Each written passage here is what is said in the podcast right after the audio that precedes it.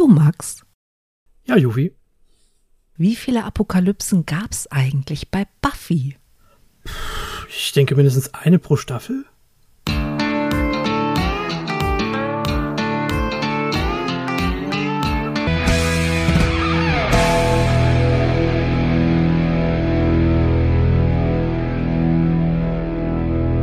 Herzlich willkommen zu einer neuen Ausgabe von eurem absoluten Lieblingspodcast.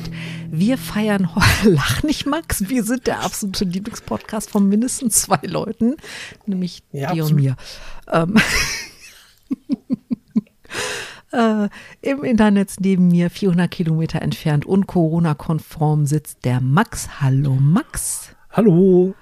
Ich bin Juvi und wir führen euch heute durch einen, äh, in Anführungszeichen, Abend ähm, voller Weltuntergänge, Sarkasmus, Sprüchen, ausgepolsterten Büstenhaltern, ähm, Dämonen, die menschlich werden, Vampiren mit Herz und Seele und in diesen Worten schwingt eine Menge Verachtung für Twilight mit.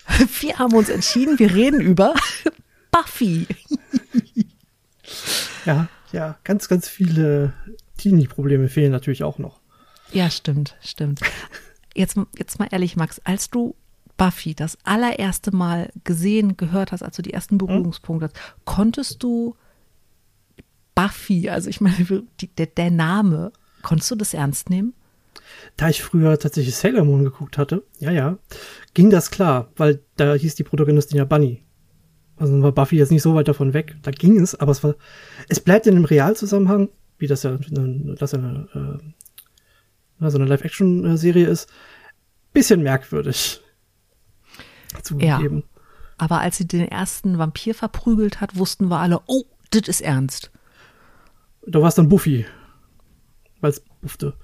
Ja, das krachte ganz schön. Max, ab Euro ins Sparschwein. Hopp, hopp, los. Ah, schon wieder. Na gut.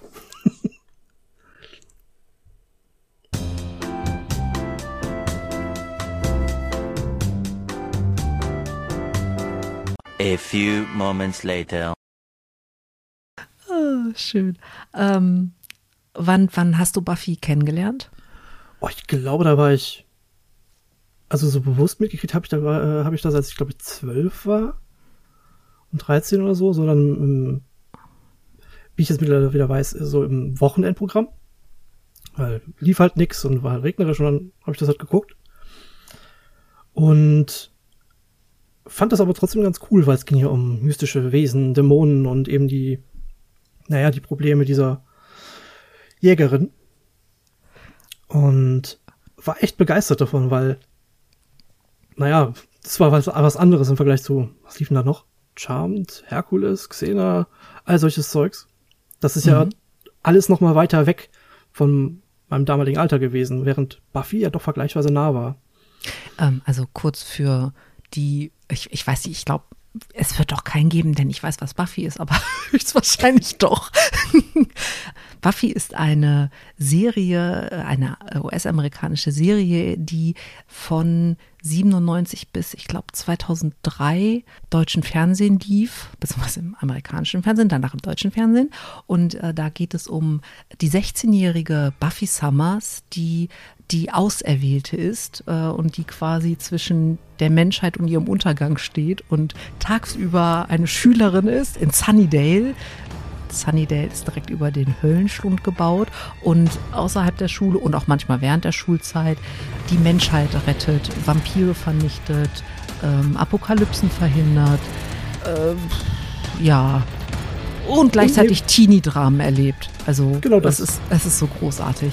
Die Serie ist sehr, sehr humorvoll. Sie ist, hat ganz hervorragende Drehbuchautoren, ist von Joss Whedon äh, mitentwickelt. Wir lieben ihn alle immer noch für Serenity und hat auch zig Ableger in äh, Serienform, in Comicform, ganz viel äh, Popkultur drumherum geschaffen. Also äh, Kinder der 90er und frühen 2000er kennen Buffy. Alle anderen bitte schaut's euch an. Es, es lohnt Ja. sich. Es ist am Anfang noch sehr holprig. Da merkt man, dass noch viel dafür getan wurde, um ähm, Publikum zu generieren. Der BH war ausgestopft, der Rock war viel zu kurz, die Schuhe waren viel zu hoch. Aber diese kosmetischen Probleme wurden im Laufe der Serie beseitigt. Plus Buffy ist, soweit ich weiß, die erste Serie, die das Thema weibliche Homosexualität angesprochen hat, indem es Mhm. eine ihrer äh, Hauptfiguren lesbisch gemacht hat, was ich großartig finde. Ist auch eine der schönsten Liebesgeschichten, die ich je gehört habe. Und sie ist sehr dramatisch.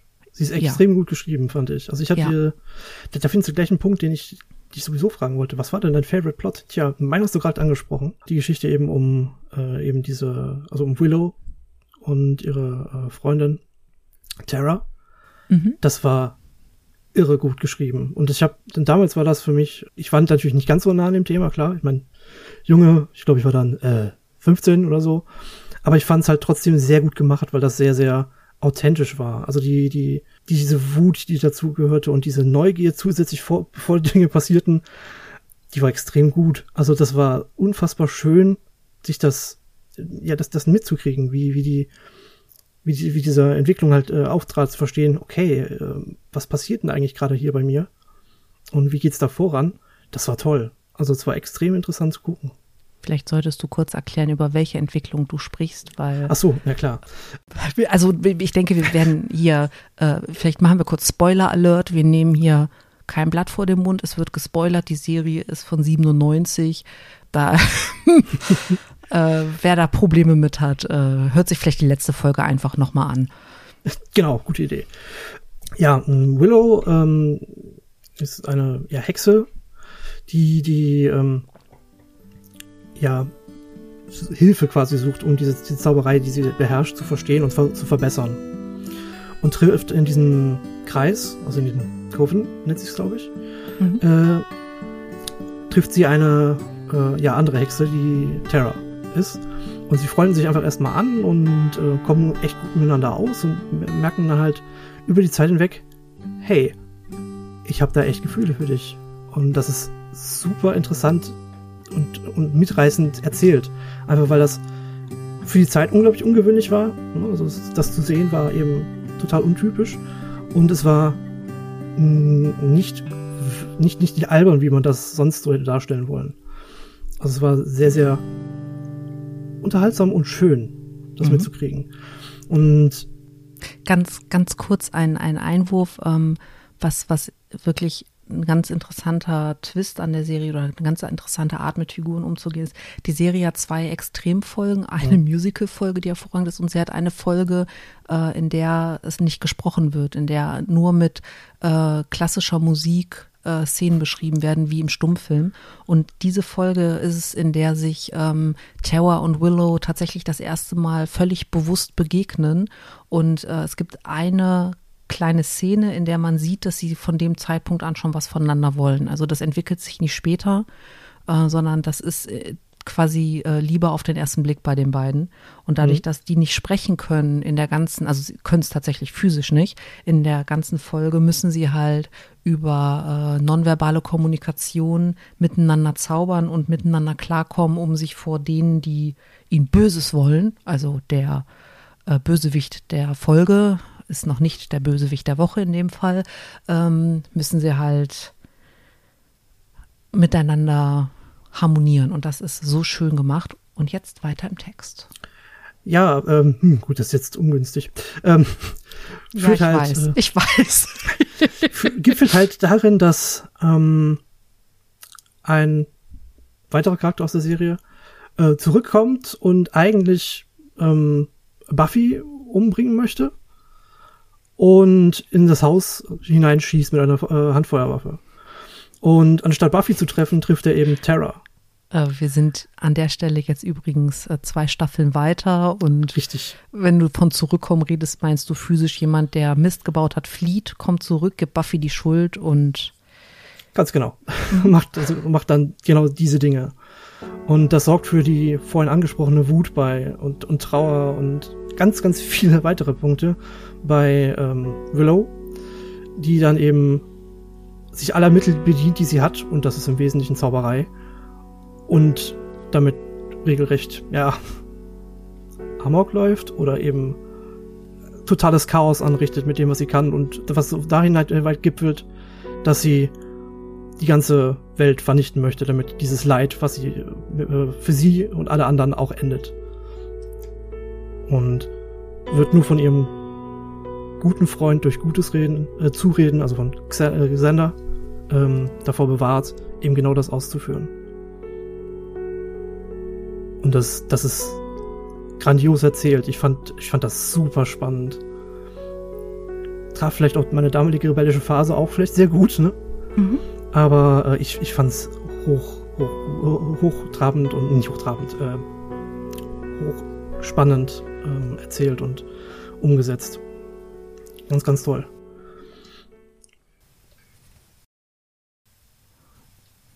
Nachdem wir jetzt erklärt haben, was Buffy ist, einfach über das soziale Umfeld von Buffy sprechen, weil das war ja auch oh echt oh boy, mega. genau. Also, wir haben einmal Buffy. Mhm. Teenager, 16 Jahre, ein bisschen oberflächlich, hat eigentlich keinen Bock auf den Job und lernt im Laufe der ersten Staffel, A, hat, hat sie keine Wahl und B, Oberflächlichkeit ist gar nicht so cool. Also die bekommt also als, als Figur sehr, sehr viel Tiefgang.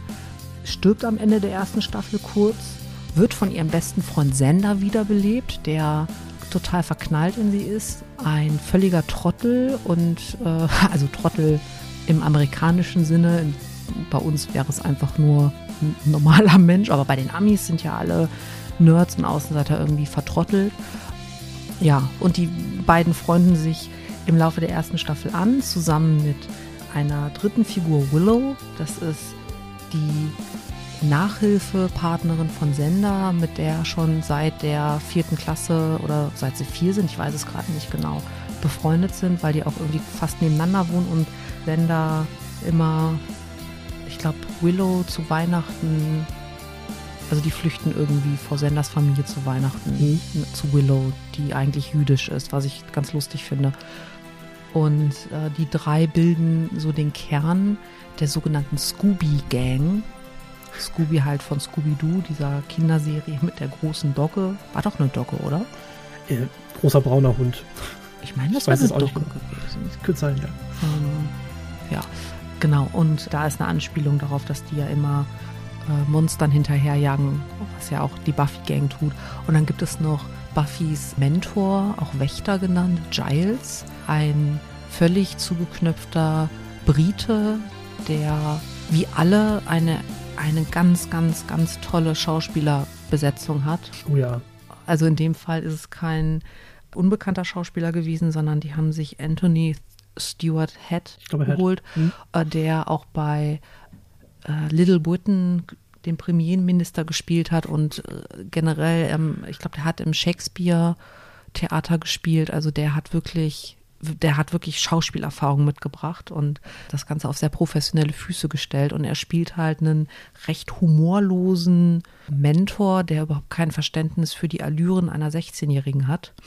Und noch nicht für äh, das, das, er kann nicht das Verständnis aufbringen, dass sie nicht alle seinen Sarkasmus, den er anbringt, verstehen. Das ist auch eine ganz, ganz hübsche Nummer, weil er versucht es witzig zu sein und sich irgendwie an die zu binden, aber die verstehen es nicht, weil er die halt einfach, weil er nicht richtig connecten kann. Das ist extrem witzig zu beobachten. Genau, das ändert sich halt auch, wenn die Charaktere älter werden, dass da die Bindungen ganz anders werden und auch er in, in eine ganz andere Rolle schlüpft.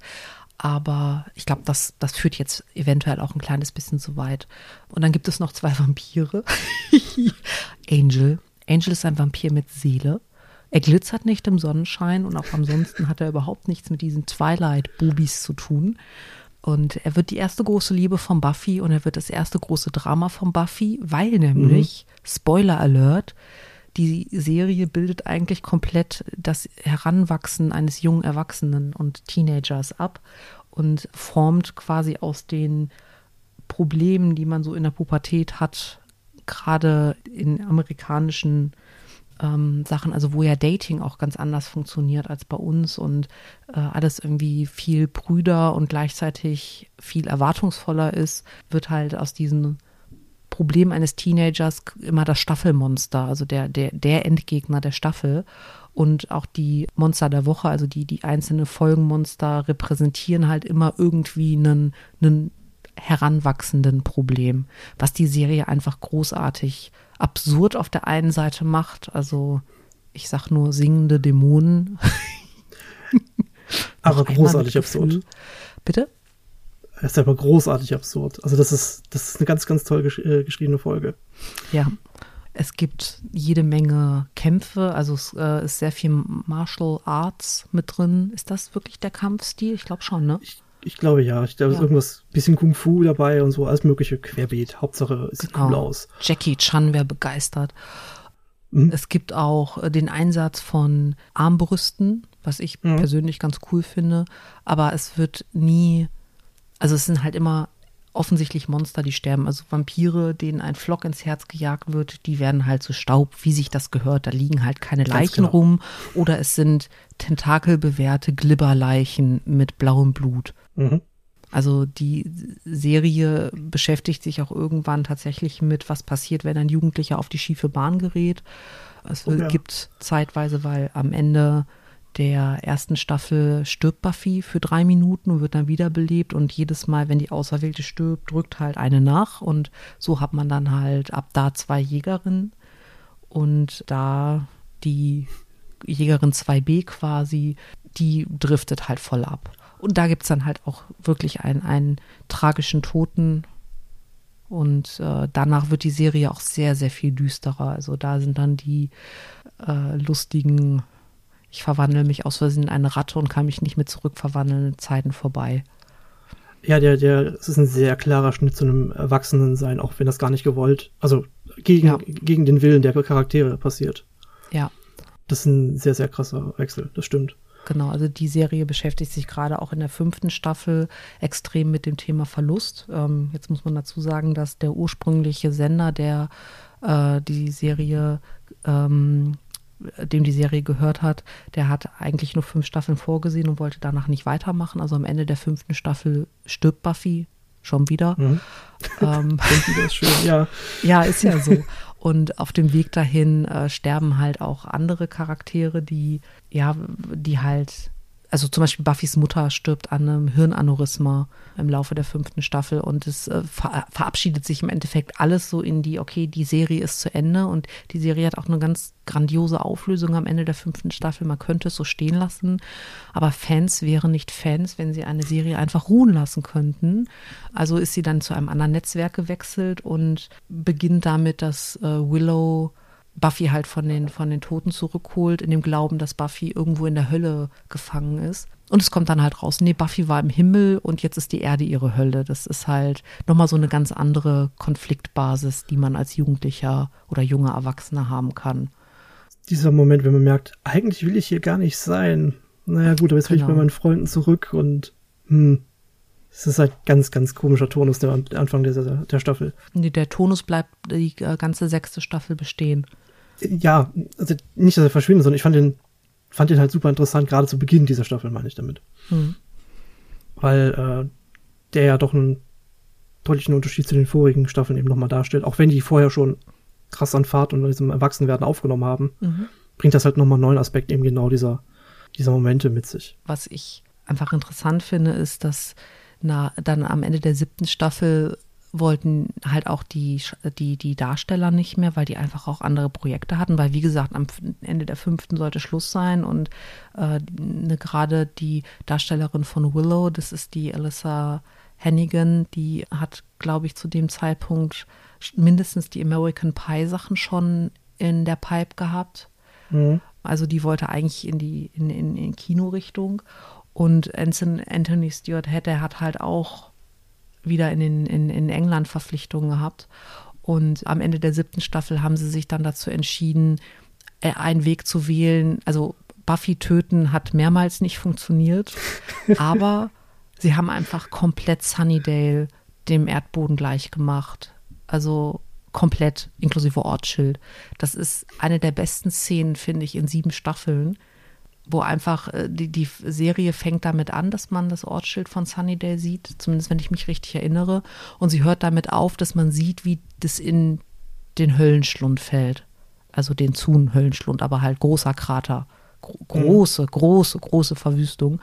Und alle stehen halt und gucken in diesen Krater und überlegen sich halt so, hm, was machen wir denn jetzt, wo wir die Welt final gerettet haben und entscheiden sich dann shoppen zu gehen. Und dann ist die Serie zu Ende. Und das ist einfach was, wo ich denke, dass, da ist die Serie sich sehr, sehr, sehr treu geblieben. Ja, das, da stimme ich dir zu, weil äh, das gibt ein ja, sehr rundes Bild. Also die, die, das zum Ende hin wieder diese, diese Leichtigkeit, die sie zwischendurch zu Beginn hatte, wieder aufzugreifen. Das ist ein sehr, sehr schönes rundes Bild zu dem vielen, vielen Drama, was passiert. Mhm, genau. Um ähm, deine Frage von vorhin nochmal aufzugreifen, also mein liebster Story-Arc ist tatsächlich der zwischen Anja und Sender. Anja ist ein über 1000 Jahre alter Ex-Dämon, der durch ein ganz blödes Ding von Buffy menschlich gemacht wird und die war irgendwie 15, 16, 17, 18, irgendwie so Highschool-Alter, als sie dämonisiert wurde und ein Rachedämon wurde.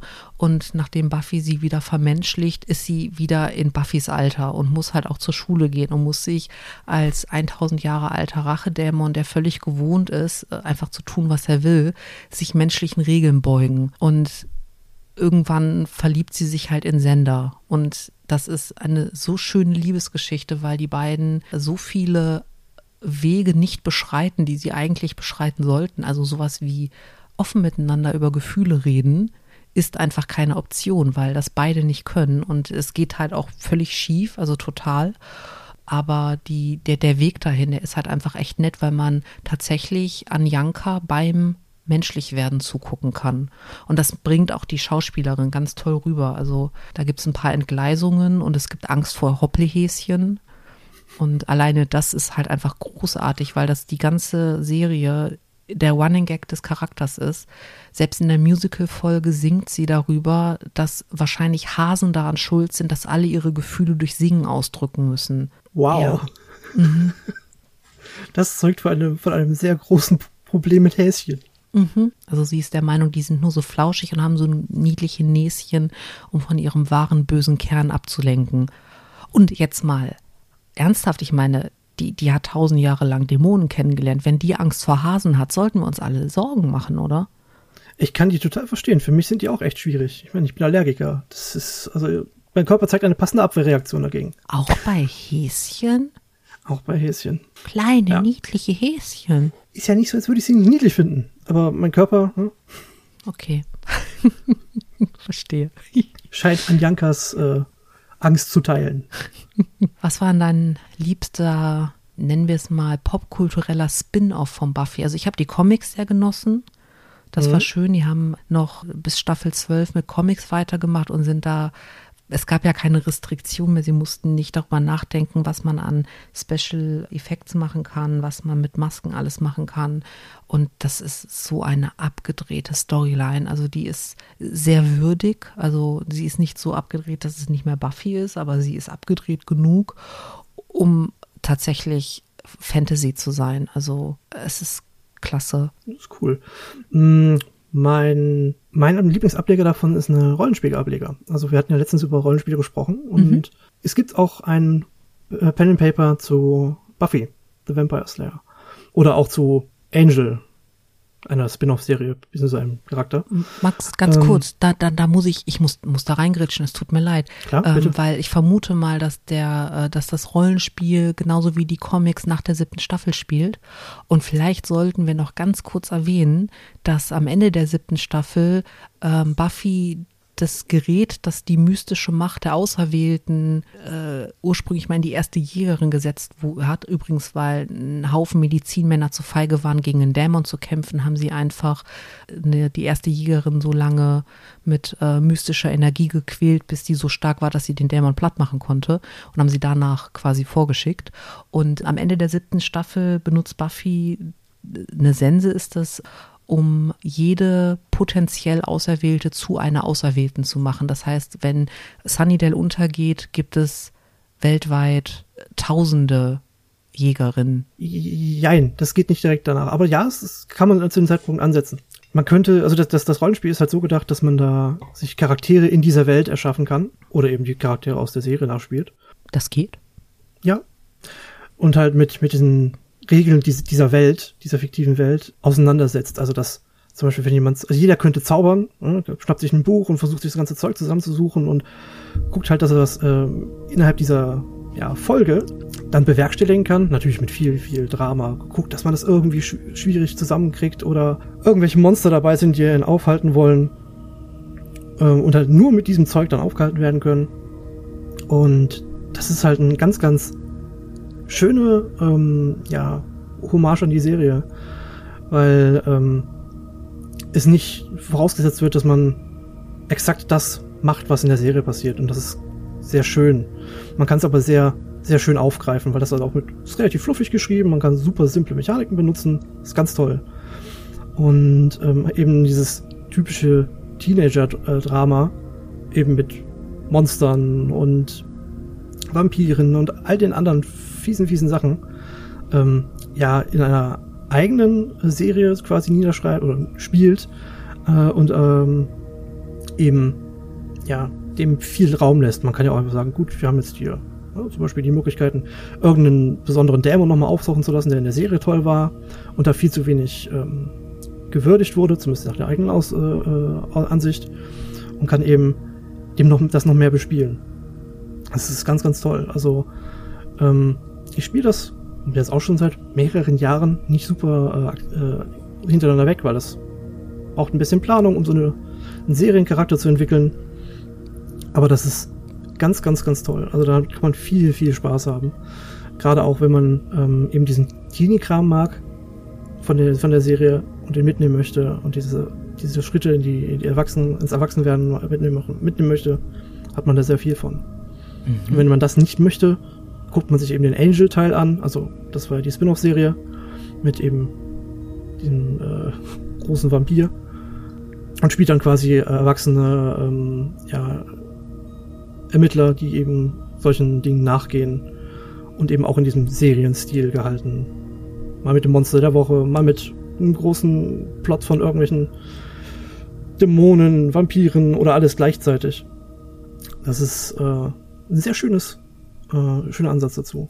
Also das heißt, ähm, im Endeffekt könnte ich in, in, in der Runde ein Buch nehmen, ein Talisman nehmen und den Sweet Demon beschwören. Und von da an müssten am Tisch alle, wenn sie was sagen wollen, singen. Wenn das der Director, der Spielleiter in dem Fall, mitmacht, bestimmt. Möglich wäre das. Sollte man vorher abklären, ob es geht, aber. Ach, pff, was wie cool jetzt abklären? Was denn? Dann habe ich ja keinen Spaß daran. Du müsstest ja auch. Ja, mir ist das egal. Oh, das war's dran. Ja, aber das ist, solche Sachen sind halt möglich. Das ist halt eine ganz, ganz tolle Sache. Hatte da bisher sehr viel Spaß dran und hoffe, dass es auch irgendwann mal wieder weitergeht. Mhm. Das klingt auf jeden Fall äh, sehr, sehr cool. Ist es. Also gerade wenn man eben bestimmte Ideen weiterverfolgt, wie bestimmte Organisationen aus der, ähm, ja, aus, aus, aus der Serie weiterspinnt und dann eben neuen Namen verpasst, weil das machen Geheimorganisationen gerne mal. Mhm. Und sie eben dann ja weiterentwickelt für sich selbst und für den eigenen Kanon, den man da entwickelt. Mhm. Das ist toll. Das ist extrem schön. Also wir haben da sehr viel Spaß dran gehabt bisher. Und viel, viel Dramatik. Hast du einen Lieblingscharakter? Ja, sogar zwei. Hau raus. Also als ich die, also als ich 15, 16 war, war es Spike. Ich meine, der war cool, der war rebellisch, der war finster und Diese irgendwie, irgendwie war das toll. Knochen, oder? Hm. War mich, für mich nicht so spannend, aber der Charakter war cool. Und wenn du die Sachen im O-Ton hörst, ähm, James Masterson, der Schauspieler, ist Texaner, den geilsten britischen Akzent auf diesem Planeten. Und der hat auch noch die, also er und ähm, Giles haben fantastische Stimmen, sind beide auch Sänger. Mm -mm. Und im Original ist das halt einfach den Zuhören Boah, ist fast so gut wie unser Podcast. Großartig. Mhm. Tja, und mein zweiter Lieblingscharakter ist tatsächlich Giles. Also Rupert Giles ist so cool. Ich habe den als Kind, habe ich den, also als, als, Teenie habe ich den nicht verstanden. War ja für mich ätzend und langweilig und so weit weg. Aber ich habe den jetzt so in der neueren Zeit echt lieben gelernt. Der ist so cool und der ist so nachvollziehbar mit dem, der ist so eifrig und will so viel tun und und die will halt nicht verstehen, weil er nicht, ja, es ist großartig. Ich finde ihn echt schön. Also es ist echt eine ganz, ganz tolle Figur. Okay.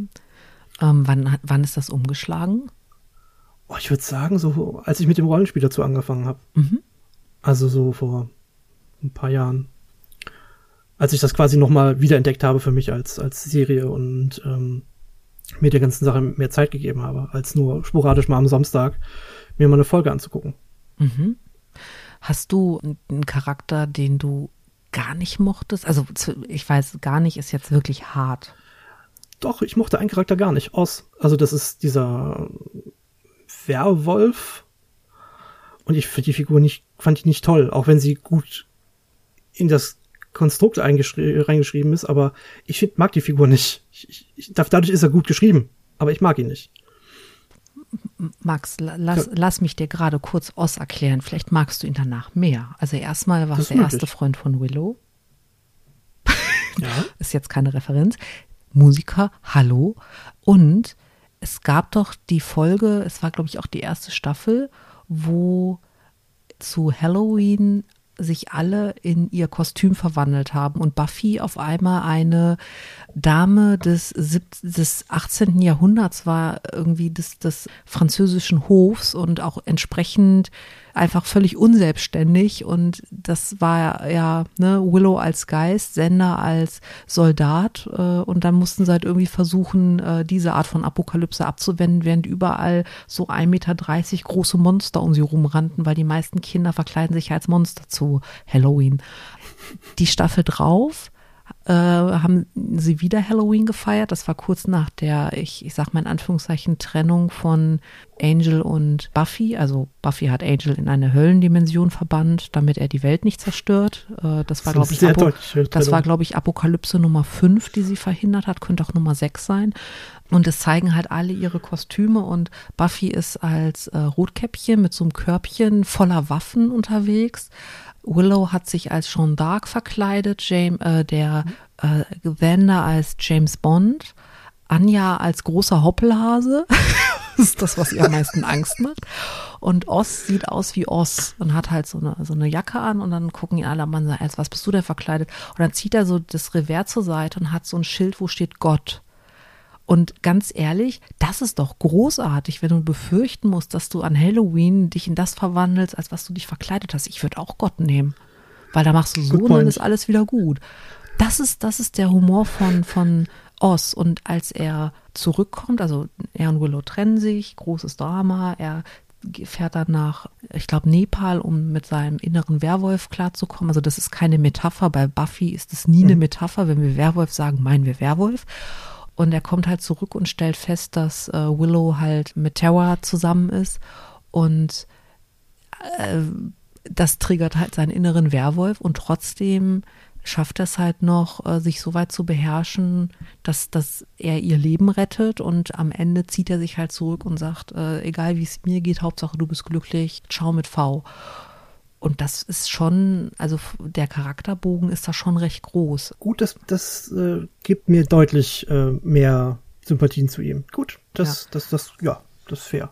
Ne, also er ist halt ein total ruhiger Charakter, ist ein total sarkastischer Charakter, aber er bringt halt auch viele Dinge einfach auf den Punkt, so ähnlich wie Sender das auch tut. Mhm. Am Ende, der, also in der siebten Staffel wird ja irgendwie jeder Archetyp, den die einzelnen Scooby-Gang-Mitglieder ähm, symbolisieren, einmal beschrieben. Also es wird zum Beispiel, also am Ende der siebten Staffel tritt Buffy mit ihrer Gang gegen das Böse an. Also das ist dann keine Metapher mehr, sondern das Böse. Weil mhm. irgendwann ging es halt nicht mehr größer und man wusste, danach ist eh alles durch.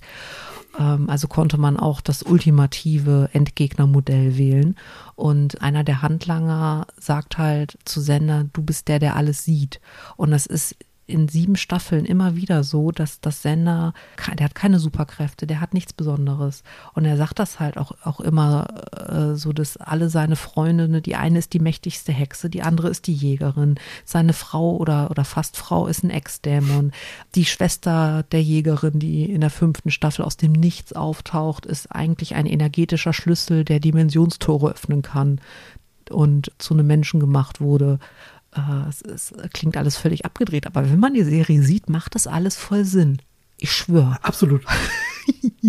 und Sender ist halt der einzige, der, der eigentlich so nicht wirklich Special Abilities hat Und ähm, das wird vorher schon mal thematisiert in dem Gespräch mit Oz. Und da sagt Oz halt auch zu ihm so, ja, aber die Welt braucht jemanden wie dich, weil du musst die ganzen Superhelden ja irgendwann einfangen.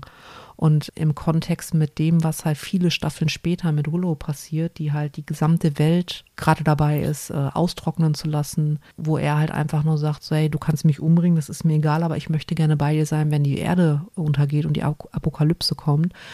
Das ist halt schon, schon echt groß. Und diese, also dieses Dinge sarkastisch auf den Punkt bringen von Oz bringt die Gruppe halt auch oft weiter. Mhm. Ach, es gibt so viele schöne Serienmomente bei Buffy. Kennst du die Folge, wo Sender von einem Dämon, der eigentlich Buffy treffen möchte, mit einem Strahl der Teilung getroffen wird und sich in zwei Senders teilt? Die, der eine Sender hat alle positiven Eigenschaften von Sender und der andere hat alle negativen Eigenschaften. Und es dauert bis zum Ende der Folge, bis die rausfinden, dass das nur ein geteilter Sender ist und nicht ein duplizierter Sender, weil er folgt halt dem Positivsender und stellt halt fest, dass der total geile Sachen kann. Und also der wird befördert, der findet eine tolle Wohnung, der zieht mit Anja zusammen. Und der in Anführungszeichen echte Sender schaut da halt immer so durch die Büsche und durchs Fenster. Die, die Folge ist halt echt großartig, weil das kein da wurde nicht mit Special Effects oder sowas gearbeitet, sondern der Schauspieler hat einen Zwillingsbruder und der spielt den anderen Sender. Oh, wie cool. Das ist, das, total das ist ja geil. Großartig. Ja, ja. Es gibt auch eine Folge mit Dracula, es ist auch super, da wird äh, Sender unfreiwillig der Handlanger von Dracula. Das, das, die musst du dir auch mal geben, das ist die äh, erste Folge der fünften Staffel. Da ich eh bei, dabei bin, dem Ganzen einen Rewatch zu geben, werde ich darüber stolpern. Ja. Aber das ist ja großartig. Mhm. Da bin ich ja echt gespannt drauf. Also äh, Sender gehört tatsächlich zu meinen Lieblingscharakteren, weil der einfach so, auf der einen Seite ist er völlig normal, aber auf der anderen Seite ist er halt derjenige, der wirklich über sich hinaus wächst, weil er das ohne Seil und doppelten Boden tut. Also er hat keine Superfähigkeiten, er kann nicht zaubern, er ist nicht wie Giles, ähm, irgendein ein Wächter, der halt tatsächlich Zugriff auf, auf altes Wissen hat. Er ist halt einfach äh, der Handwerker, der immer wieder die Fenster einsetzt, die Buffy kaputt macht, wenn sie irgendwelche Dämonen durchwirft. Und er ist der mutige, gute Freund, der dabei bleibt. Das stimmt. Mhm. Genau. Das ist ziemlich, ziemlich gut. Ja, das habe ich so nicht betrachtet, aber ich finde ihn auch grandios also, dadurch. Also das, das nur hat er damit nicht meinen Top-Platz erreicht, aber ist cool. Charakter, die ich überhaupt nicht mag. Das ist, das sind äh, Andrew und die, ich komme gerade nicht auf die Namen. Ähm, genau, Jonathan, äh, John, Jonathan, Andrew und Warren. Die, das sind so Charaktere, die ich irgendwie, weiß ich nicht. Also die, die äh, sechste Staffel ist äh, für mich eh die schwächste, weil man merkt, dass das so ein Lückenfüller ist. Die beste, finde ich, ist die vierte Staffel, weil die ganz viel über die Hintergründe erzählt. Also die erklärt halt, warum gibt es Buffy überhaupt? Also was, was soll das? Was passiert hier? Mhm. Und ähm, in der vierten Staffel ist, glaube ich, eine Folge, wo Buffy von einem Dämon mit, äh, also der hat so einen Stachel und sie wird halt äh, im Arm getroffen und hat dann immer wieder so Sprünge, wo sie äh, sich in einer Nervenheilanstalt sieht. Und die Folge endet damit, dass nicht die Buffy in Sunnydale gezeigt wird, sondern die Buffy in der Nervenheilanstalt und die Eltern von ihr halt mit dem Arzt durch die Türe gucken. Und dann ist die Folge zu Ende und es geht quasi wieder in den normalen Buffy-Modus. Das heißt, du weißt, am Ende weißt du mit, mit keinem Stück, ob nicht die gesamte Serie tatsächlich das Gespinst von jemandem in der Nervenheilanstalt ist. Und das wird das auch nie gut. aufgeklärt. Also es wird nie, es gibt nie den, den Hinweis, mit dem man sagen kann, ist so, ist nicht so, wenn man die Folge sieht. Ähm, die ist auch ganz, ganz toll vom, vom Drehbuch her. Und du siehst halt diese letzte Szene, die ja völlig aus dem Universum rausgerissen ist, weil eigentlich ist alles aufgelöst. Buffy ist geheilt, die Welt ist schön. Aber der letzte Shot sagt halt, ist anders, legt halt nahe, dass äh, eventuell alles nur ein Hirngespinst ist stark. Da ja. freue ich mich drauf, die zu sehen, die Folge. Mhm. So, jetzt habe ich genug gefangirlt. Es ist meine absolute Lieblingsserie. Wie man vielleicht merkt. Ja, ja, ja, ja, ja. Mhm. Hast du eine Empfehlung? Klar. Und zwar, wenn man diesen, diesen, ähm, diesen Stil von Buffy mag, habe ich eine, ähm, eine Hörspielserie, die da ganz gut drauf passt. Und zwar Jack Slaughter. Die dreht das Ganze so ein bisschen ähm, auf eine andere Rolle um. Und zwar eben statt der Jägerin gibt's halt die Tochter des Lichts in Form von Jack Slaughter, einem Kerl in den 80ern, äh, der mit seinem Kumpel Tony Bishop und anderen Leuten eben auch versucht, ja, das unausweichliche Böse abzuwenden. Das ist eine sehr coole ähm, äh, Hörspielserie mit ganz, ganz die vielen tollen Tochter Sprechern. des Lichts gesagt? Ja, genau. Das ist ein sehr wichtiger Teil dieser Serie. Es ist großartig. Jack Slaughter. Also Hans Schlachter. Also, Max, wenn ich mir das jetzt, ne, am Wochenende beim Sporteln anhöre und das ist scheiße, dann kriegst du Dann? Ärger. Aber wenn es gut ist, wirst du mal lachen bis NRW hören. Hervorragend. Hast du eine schöne Empfehlung ich, für uns? Ich äh, muss gerade mal gucken. Ich hatte eine, aber ich finde sie nicht mehr. Scheiße. Ah. Hat Buffy sie verjagt? Ja, ich glaube. Mi, mi, mi, mi, mi, mi, mi, mi. Ah, da ist sie. Moment.